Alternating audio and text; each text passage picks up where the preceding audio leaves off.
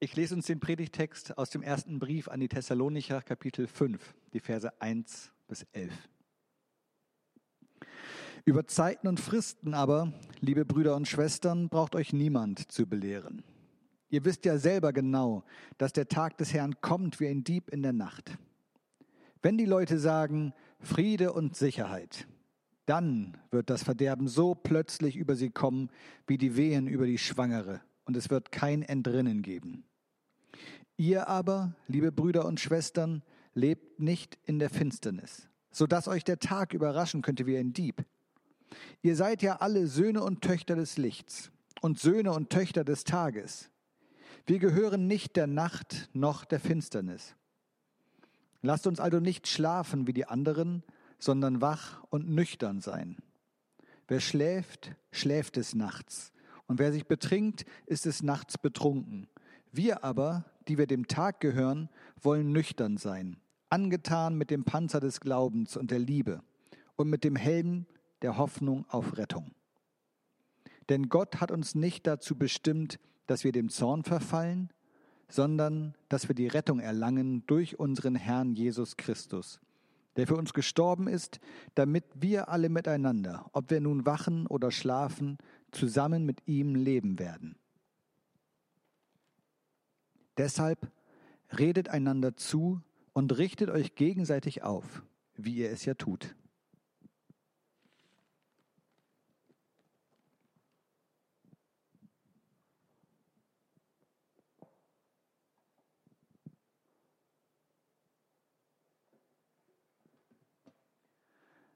Liebe Geschwister, ich habe für mich eine Entscheidung getroffen.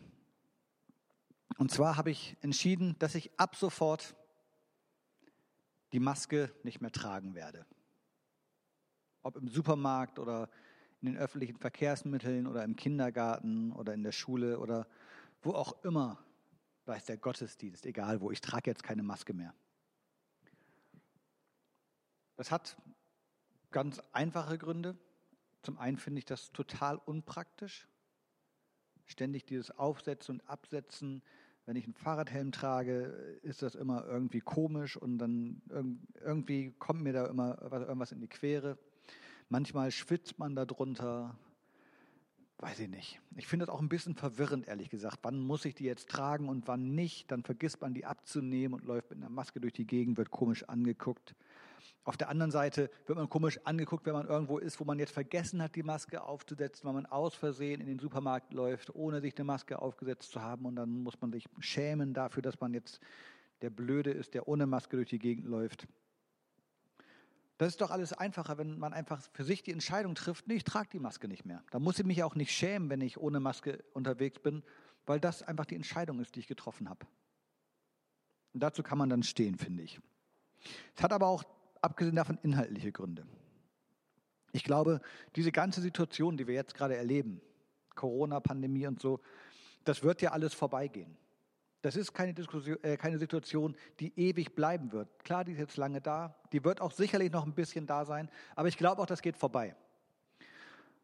Und ich sehe ein, jetzt gerade ist es noch heikel, wir sehen die Zahlen hochgehen, wir sehen, das ist alles nicht so einfach gerade, will ich auch nicht wegreden, so sage ich nichts gegen. Aber ich bin auch überzeugt davon, das wird auch wieder anders sein. Es werden wieder andere Zeiten kommen und dann wird das mit der Maske überhaupt kein Thema mehr sein. Und dann wird man sich wahrscheinlich fragen, Mensch, warum hat man das alles gemacht? War doch alles Quatsch und so. Und da bin ich einfach jetzt, ich denke mir, ich gehe jetzt einfach schon einen Schritt weiter. Ich sage jetzt, ich lebe jetzt einfach schon so. Ich weiß, es ist jetzt gerade noch nicht so. Irgendwie ist noch Pandemie und Corona ist noch da, aber ich will auch ehrlich gesagt gedanklich nicht so in dieser Pandemie feststecken bleiben. Ich will einfach weiter mal denken, nach vorne schauen, mich auch gedanklich mit was anderem beschäftigen, als ständig immer nur Maske und dies und jenes und so weiter. Nee, es, es wird einen danach geben und dann werden die Dinge einfach anders sein und das kann ich nicht mehr erwarten. Ich will, dass es jetzt anfängt und deswegen habe ich entschieden, ich werde jetzt nicht mehr warten. Ich mache das jetzt so. Das danach hat für mich schon begonnen. Tatsächlich ist doch die Frage, wenn ich auf etwas hinlebe, wenn ich davon überzeugt bin, dass etwas eintreten wird, dass etwas kommt, dann muss ich mir doch überlegen, welche Bedeutung hat das für mich und für mein Leben? Was macht das mit mir hier und jetzt? Was verändert sich da vielleicht bei mir, wie ich jetzt lebe oder wie ich eben auch nicht lebe? Welche Schlüsse ziehe ich daraus, wenn ich eine feste Überzeugung habe, wie etwas sein wird? Konkret, wenn ich voller Hoffnung bin, dass diese Pandemie aufhört, und das sagen ja auch alle, das ist jetzt keine Sondermeinung von mir, alle sagen, das wird irgendwann, also Corona wird wahrscheinlich bleiben, das Virus, aber es wird einen Impfstoff geben, das wird dann alles nicht mehr so schlimm sein, ähm, wenn erstmal so eine Herdenimmunität da ist. Ähm, und da, darauf, darauf warte ich einfach. Da habe ich eine Hoffnung, dass das passiert. Also, was bedeutet das für mich? Inwiefern stecke ich gedanklich in so einer Krise fest oder sage einfach, nein, ich gehe jetzt weiter. Ich bin darüber hinaus. Die Krise bestimmt mich jetzt nicht mehr. Das alles sind natürlich nur dann relevante Fragen, wenn ich inhaltlich etwas damit anfangen kann, dass wir gerade in einer schweren gesundheitlichen Krise, in einer Pandemie stecken. Dass das wirklich eine schlimme Sache ist, die wir gerade erleben. Dass es wirklich wichtig ist, dass man sich an bestimmte Regeln hält, äh, weil es eben nicht nur eine Grippe ist. Weil das eben nicht irgendwas ist, was medial und von irgendwelchen Fachleuten aufgebauscht wird, sondern ein echtes Problem. Erst wenn ich gedanklich an diesem Punkt bin oder war, äh, kann ich mir solche Fragen stellen danach, was macht das mit meinem Leben? Also inwiefern entscheide ich jetzt selber ganz bewusst, mich dieser Situation oder dieser Überzeugung vielleicht äh, gemäß zu verhalten? Wenn ich das nicht glaube, dann stellen sich einfach ganz andere Fragen wahrscheinlich. Auch, das werden sich auch Fragen stellen, aber eben andere. Ganz allgemein formuliert könnte ich also fragen, was sind die Grundüberzeugungen deines Lebens?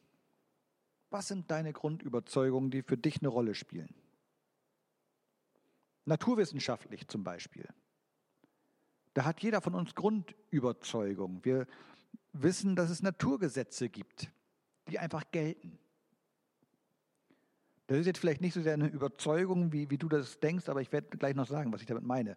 So ein Naturgesetz ist zum Beispiel die Schwerkraft. Wenn ich jetzt etwas in die Hand nehme und lasse das fallen, fällt es runter. So, Schwerkraft, alles wird zum Mittelpunkt der Erde hingezogen.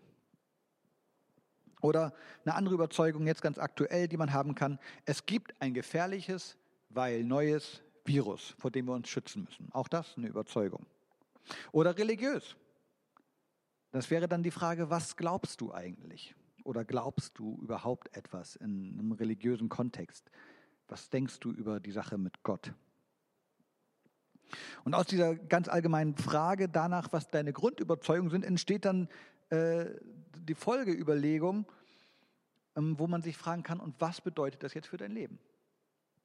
Was machst du daraus? Was hat das mit dir zu tun?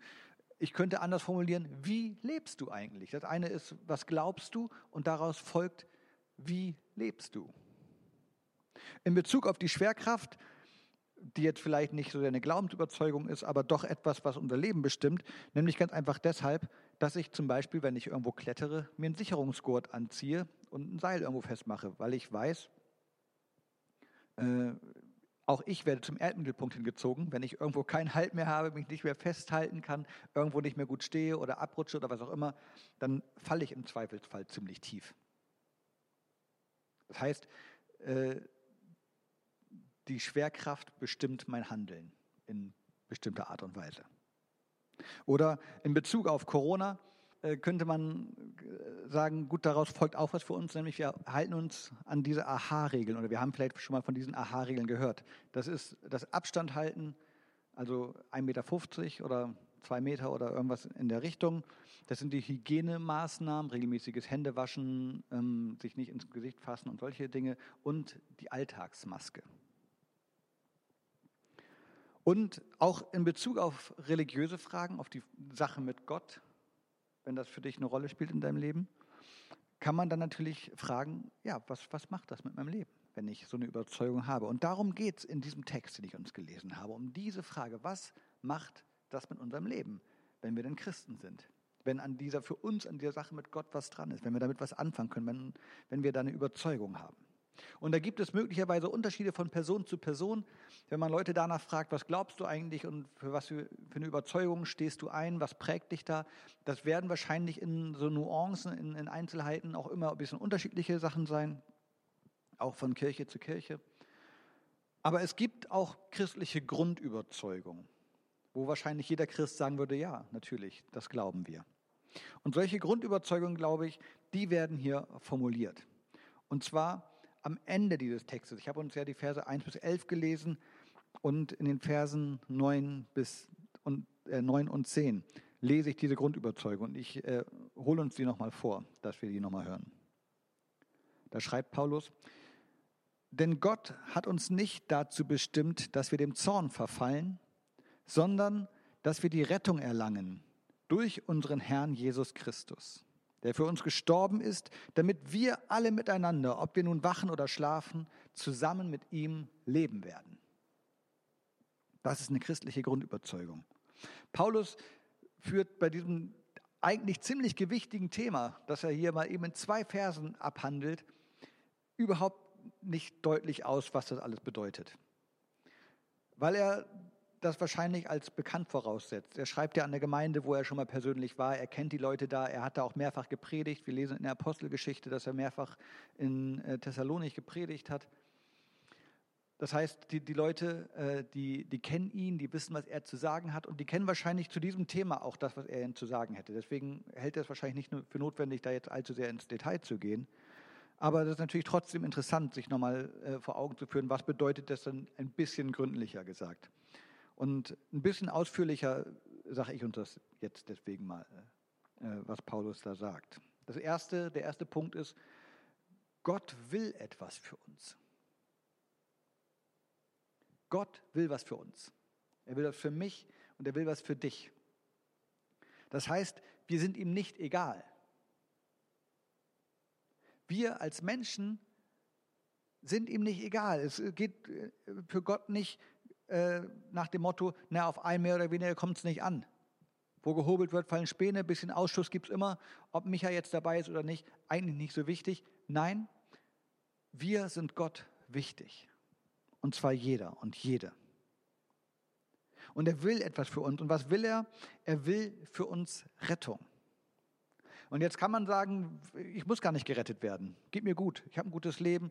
Ich, ich will überhaupt gar nicht gerettet werden. Ist alles in Ordnung. Aber ich bin davon überzeugt, dass ein Leben nur dann wirklich zu seiner Erfüllung kommt, wenn es mit Gott gelebt wird, wenn es sich daran orientiert, was Gott für uns möchte. Weil ich glaube, dass das der beste Weg ist. Weil ich glaube, dass das der Weg ist, der immer besser ist als Wege, die man selber haben könnte und Ideen, die man selber haben kann. Das heißt, bei dieser Rettung, äh, da kann es um richtig lebensentscheidende Fragen gehen. Das kann aber und davon bin ich überzeugt, auch für Menschen eine Rolle spielen, die sagen, ich muss überhaupt gar nicht gerettet werden, alles in Ordnung bei mir. Es geht da zum Beispiel um eine Rettung vor einem Leben, das nicht zur Erfüllung kommt ohne ihn. Ein Leben, in dem wir uns selber das Gute, das Gott für uns möchte, nicht gönnen, weil wir uns vielleicht bewusst dagegen entscheiden, mit Gott zu leben und nicht nach ihm fragen. Und es, es geht um das Leben hier und jetzt um das Leben, das wir hier alle miteinander auf dieser Welt gerade leben. Aber es geht eben auch um die Perspektive auf ein Sein in der Gegenwart Gottes. Also, ja, man dachte ja so klassischerweise, da kommt noch was, wenn wir, wenn wir sterben. Es geht auch um die Überzeugung, dass wir eben nicht ins Nichts gehen, wenn wir unseren letzten Atemzug äh, hier getan haben, sondern dass da noch was kommt, dass da was auf uns wartet, nämlich das Sein in der Gegenwart Gottes. Und das möchte Gott für uns. Sein Wunsch ist, dass wir das erleben. Und zweitens, diese Rettung bekommen wir durch Jesus Christus. Und Jesus Christus, das klingt für uns immer erstmal wie so ein Name, Vorname Jesus, Nachname Christus. Das ist aber nicht so, sondern Christus ist ein Titel, den die Menschen, die ersten Christen Jesus mitgegeben haben, um zu bezeichnen, wer ist das denn? Was glauben wir denn, wer der ist? Und das ist für uns jetzt, äh, weil er in unserer Sprache außer in diesem Namen keine Rolle mehr spielt, ein bisschen sperriger Begriff und dann eigentlich gar nicht mehr hilfreich für das, was er uns eigentlich sagen will. Eigentlich will er uns sagen, äh, das sagt uns, was Jesus ist. Christus, das heißt der Gesalbte. Das äh, hebräische Wort dafür wäre Messias, das kennst du vielleicht. Also das ist ein besonderer, ein auf besondere Art und Weise von Gott ausgewählter, begabter Mensch. Und als Christen würden wir sogar sagen, ja eben nicht nur das, er ist zwar ein Mensch voll und ganz, aber er ist eben auch Gott. Christus, der Gesalbte. Das ist derjenige, durch den Gott in besonderer Weise in der Welt an uns gehandelt hat. In, durch ihn hat Gott etwas getan. Er hat etwas verändert. Die Welt war nach ihm nicht mehr dieselbe, wie sie vorher gewesen ist. Das ist der Auferstandene. Christus ist der Titel, den die Christen dem gegeben haben, der vom Tod auferstanden ist. Das heißt, äh, durch, das ist der, durch den dieses Leben, diese Perspektive, von der ich gerade gesprochen habe, dass wir auf etwas hinleben, dass wir auf etwas hoffen, das da sein wird nach dem Tod. Mit ihm hat äh, diese Perspektive äh, eine konkrete Gestalt gewonnen durch seine Auferstehung, weil das nämlich mit ihm begonnen hat. Die Auferstehung heißt nicht einfach nur, da war jemand tot und jetzt lebt er wieder und sein Herz schlägt und da läuft einfach wieder ein Mensch durch die Gegend. Nein, damit hat dieses neue Sein in Gott begonnen. Das ist viel mehr als das. Es geht nicht um eine Wiederbelebung äh, wie, mit, äh, wie mit einem Schocker äh, im OP heutzutage oder so. Das ist nicht das, worum es geht bei der Auferstehung, sondern da hat das neue Sein in Gott, dieses neue Leben, das hat mit Jesus begonnen. Und das ist die besondere Art und Weise, wie Gott an ihm gehandelt hat. Und die Zeugen im Neuen Testament, die diesem Auferstandenen begegnet sind, die das erlebt haben, dass er tot war und dass das, wovon er gesprochen hat, dass da etwas kommen wird, jetzt angefangen hat, die haben, die haben genau das erlebt. Dass das, was er ihnen erzählt hat, äh, kein theoretisches Nachdenken oder über irgendwas war, sondern dass es jetzt anfängt, dass es beginnt mit ihm. Er ist der Erste, an, an dem es losgeht. Wenn man das glaubt und wenn du das glaubst, dann entsteht doch daraus die Frage, was bedeutet das? Was bedeutet das für dein Leben? Wie lebst du? Bei der Schwerkraft habe ich gesagt, ich verhalte mich entsprechend, ich sichere mich, ich, ich laufe nicht einfach so über Klippen rüber, weil ich wie in einem Comic einfach weiterlaufe oder so. Nein, ich falle darunter, also verhalte ich mich entsprechend. Bei Corona heißt es, ich verhalte mich entsprechend. Ja? Äh, wenn, ich, wenn ich glaube, da ist was Gefährliches, äh, das Leute anstecken kann, ich muss mich schützen, ich muss andere schützen. Ich verhalte mich also dementsprechend. Das heißt, äh, diese Frage stellt sich doch auch bei einer solchen Überzeugung logischerweise, was macht das mit meinem Leben?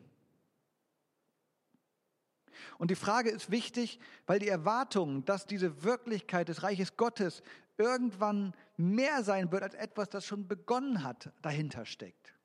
Im Augenblick sagen wir, das Reich Gottes, das, wovon Jesus erzählt hat, das bricht immer schon an. Das bricht überall dort an, wo Jesus einem Menschen begegnet und mit ihm zu tun hat, wo Jesus einen Menschen anrührt, wo sich etwas verändert in dem Leben von einem Menschen. Da beginnt Reich Gottes. Und trotzdem, solange wir hier auf dieser Welt sind, werden wir niemals den Zustand er erleben, dass wir sagen können, und jetzt ist es vollendet. Das ist das Reich Gottes. Da geht jetzt nichts mehr. Es ist immer etwas, das hier und da schon entsteht, das im Werden ist aber wir warten immer darauf, dass es weitergeht. Wir warten auf die Vollendung. Das ist immer etwas, das im Werden ist, das Reich Gottes. Aber irgendwann wird der Punkt kommen, wo das nicht mehr so ist, wo die, wo die äh, Waage kippt, wo das eben nicht mehr im, Werden ist, sondern wo man sagt, ja, das ist jetzt Reich Gottes, so richtig. Und es wird dann noch mehr sein, als dass da noch irgendwas kommen muss, sondern dann wird man sagen, ja, jetzt, da, da ist es doch.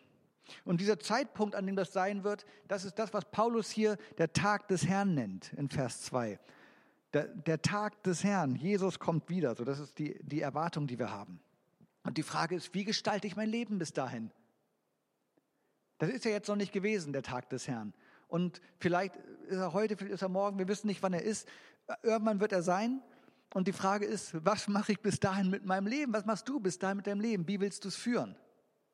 Und da gibt es unterschiedliche Ausprägungen unter Christen, äh, wie man das machen kann, wie man mit dieser Frage umgehen kann. Diese Ausprägung gab es damals und die gibt es auch heute. Da gibt es ganz unterschiedliche Auffassungen. Was bedeutet das jetzt für uns, dass wir darauf warten, dass Gott nochmal so richtig was tut in dieser Welt?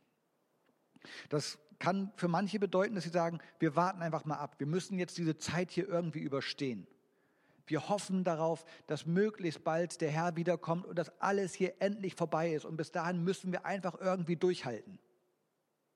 Einfach nur versuchen, heil durchzukommen. Ein bisschen holzschnittartig. Wenn man, wenn man diese Auffassung vertritt, dann würde man sagen, dann sind die Kirchen nicht viel mehr als die Wartezimmer des Himmels. Da sind die Christen, die warten einfach, dass es jetzt vorbei ist. Die wollen eigentlich nur in den Himmel. Die sitzen jetzt hier nur noch ihre Zeit ab. Äh, die genügen sich auch im Großen und Ganzen sich selber in ihren Kirchen.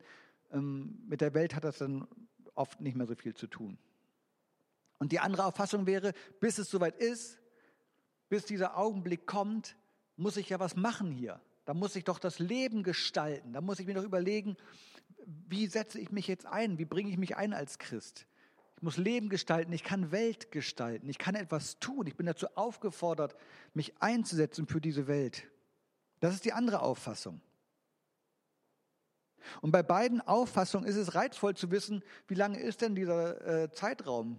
Wie lange muss ich das jetzt noch machen? Entweder geht es ja darum, wie lange muss ich jetzt noch warten? Oder wie lange muss ich das jetzt noch machen? Wie lange muss ich noch was tun hier? Auch eine Frage, die sich Christen eigentlich immer wieder gestellt haben. Aber Jesus selber hat gesagt, naja, wir werden es nicht wissen können. Nur der Vater weiß das. Und ihr wisst es auf gar keinen Fall. Der wird kommen wie ein Dieb in der Nacht. Das hat Jesus schon gesagt. Und Paulus erinnert daran und sagt genau das ja eben auch. So dieser Tag des Herrn wird kommen wie ein Dieb in der Nacht. Das heißt ohne Ankündigung. Wir werden das vielleicht gar nicht so recht mitbekommen. Mit einmal ist er da, wir sind ein bisschen überrascht und haben vielleicht in dem Augenblick, ja, also genau, also wie das mit so, mit so einem Dieb eben ist. Das ist kein eingeplantes äh, Ereignis, wo vorher eine Karte kommt mit Ankündigung, übrigens in drei Tagen bitte mach dich schon mal fertig. Nein, wir müssen eigentlich immer bereit sein dafür. Paulus bekräftigt das und sagt, wir müssen immer bereit sein. Lebt so, als ob ihr nicht wüsstet, wann es soweit ist, weil ihr es nicht tut. Weil ihr nicht wisst, wann es soweit ist, müsst ihr genau so leben, dass ihr es nicht wisst. Und Paulus sagt, das heißt wachsam bleiben. Jesus übrigens auch. Wachsam bleiben. Die Frage, wie lebst du? Wachsam bleiben, das wird hier genannt wach und nüchtern. Also wach als Gegenteil äh, von schlafend. Ja, ich kann wach sein oder ich schlafe und nüchtern als Gegenteil tatsächlich im Sinne von betrunken. Das eine ist der Zustand Schlaf, da bekomme ich gar nichts mit, da bin ich wirklich weg, kriege nicht mit, was um mich herum passiert. Genau das sagt Paulus soll aber nicht passieren, wir sollen nicht schlafen. Und wir sollen nüchtern sein, das Gegenteil wäre ja betrunken. Betrunken, ja, äh, kann wahrscheinlich äh, je nach Grad und Schwere des äh, Ereignisses äh, fast schon an den Schlaf rangeraten. Aber ähm, heißt auf jeden Fall auch unzurechnungsfähig vielleicht, kann nicht so recht wahrnehmen, kann nicht so recht einordnen, kann sich auch nicht angemessen verhalten. Also ist auch nicht Herr der Lage, hat, kann gerade nichts so richtig anfangen, nicht zurechnungsfähig vielleicht. Also das soll man eben gerade auch nicht sein. Es geht also hier in diesem Beispiel, wir sollen wach und nüchtern sein.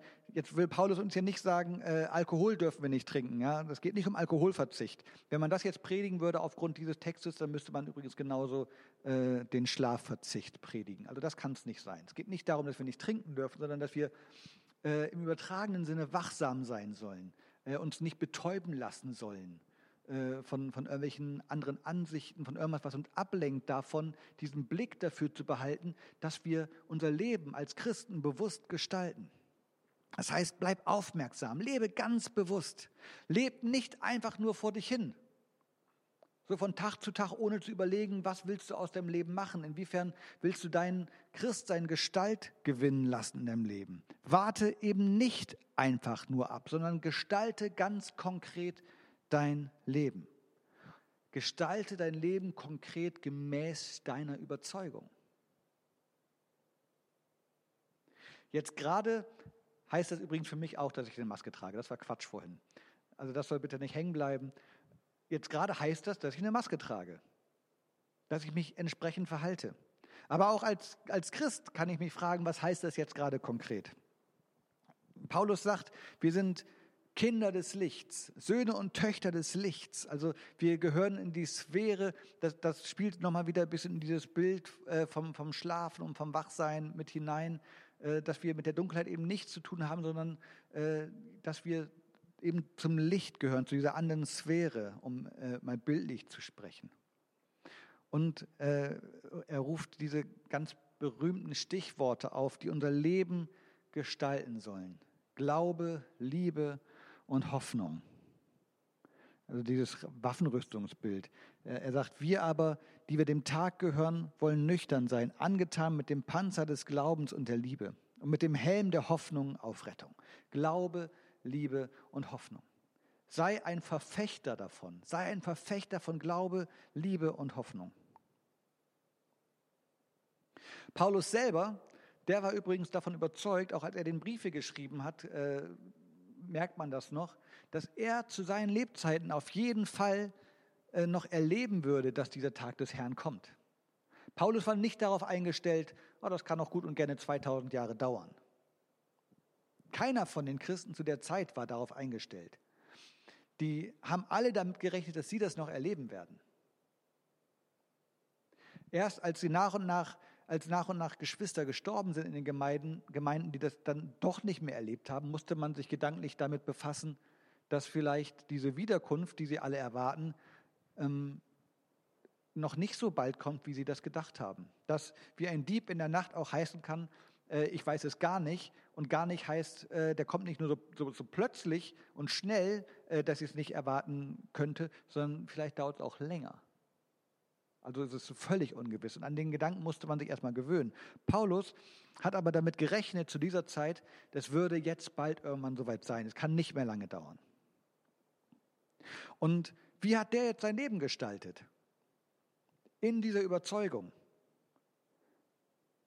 Der ist nicht in einen Alarmismus verfallen, der ist nicht mit Transparenten durch die Gegend gelaufen, auf denen drauf stand, das Ende ist nah, sondern der ist durch die Gegend gelaufen und hat Gemeinden gegründet, hat Menschen von Gott erzählt, hat Menschen von der Liebe Gottes erzählt, hat Menschen von Jesus erzählt, von der verändernden Kraft des Lebens, die Jesus hat, er hat von der Hoffnung erzählt, auf die wir hinleben. So hat Paulus diese Zeit genutzt. Er hat sein Leben für das Gute eingesetzt in dieser Zeit, um Menschen davon zu erzählen, dass Gott für sie Gutes will. Ich glaube, dass Paulus uns darin ein gutes Beispiel ist, wie wir unser Leben gestalten, die Botschaft, die wir für andere Menschen haben als Christen. Das ist nämlich eine gute Botschaft, das ist eine frohe Botschaft, die wir den Menschen weiterzusagen haben. Gott will für dich was Gutes. Wer als ein Kind des Lichts lebt, wie uns das hier beschrieben wird, der wird durch sein Leben ein Zeugnis für die Wirklichkeit dieses Zuspruchs der Hoffnung sein. Der wird dadurch, wie er lebt, den Menschen Zeugnis davon geben, dass sie merken, ja, das ist einer, der glaubt wirklich an diese Hoffnung. Und das spüre ich ihm ab, dadurch, äh, wie er, wie er sich gibt, was, was ihn ausmacht, die Ängste, die er, die er hat, die er nicht hat, wie er mit Ängsten umgeht, wie er mit anderen Menschen umgeht, wie er spricht, wie er nicht spricht. In all dem spüre ich diese Hoffnung, von, von der äh, er spricht. Das, das prägt ihn wirklich, das macht was mit seinem Leben. Wer als Licht für Menschen da ist, um die es dunkel ist, der wird durch sein Leben von der Möglichkeit eines gelingenden Lebens mit Gott erzählen. Menschen werden diese Botschaft hören durch sein Leben. Durch das, was er sagt und durch das, was er tut. Nur derjenige und diejenige, die das selber glauben, die das selber wirklich glauben, können das auch glaubhaft vorleben. Wenn der Glaube nur eine philosophische Denkmöglichkeit ist, irgendeine Überzeugung, äh, die auf jeden Fall ein Gedanken wert ist, mit der man sich mal auseinandersetzen kann äh, und durchaus vielleicht auch in Erwägung ziehen kann. Das mag alles gar nicht so falsch sein mit Jesus. Aber wenn das nur so was, so ein philosophisches Denkmodell ist, dann wird daraus keine Hoffnung für andere Menschen erwachsen, sondern daraus, dass man selber sich mit seinem Leben daran hängt und sagt, so will ich leben, mit diesem Gott will ich unterwegs sein. Daraus erwächst Hoffnung, daraus erwächst ein Zeugnis für andere Menschen. Wer das glaubt, der wird glaubhaft durch sein Leben andere Menschen von dieser Hoffnung erzählen. Von dieser Hoffnung, von einem Gott, dem wir nicht egal sind, sondern dem wir wichtig sind. Ein Gott, der für uns Rettung möchte. Und der in Jesus Christus das angefangen hat, worauf wir hinleben. Auf ein Leben zusammen mit ihm. Amen.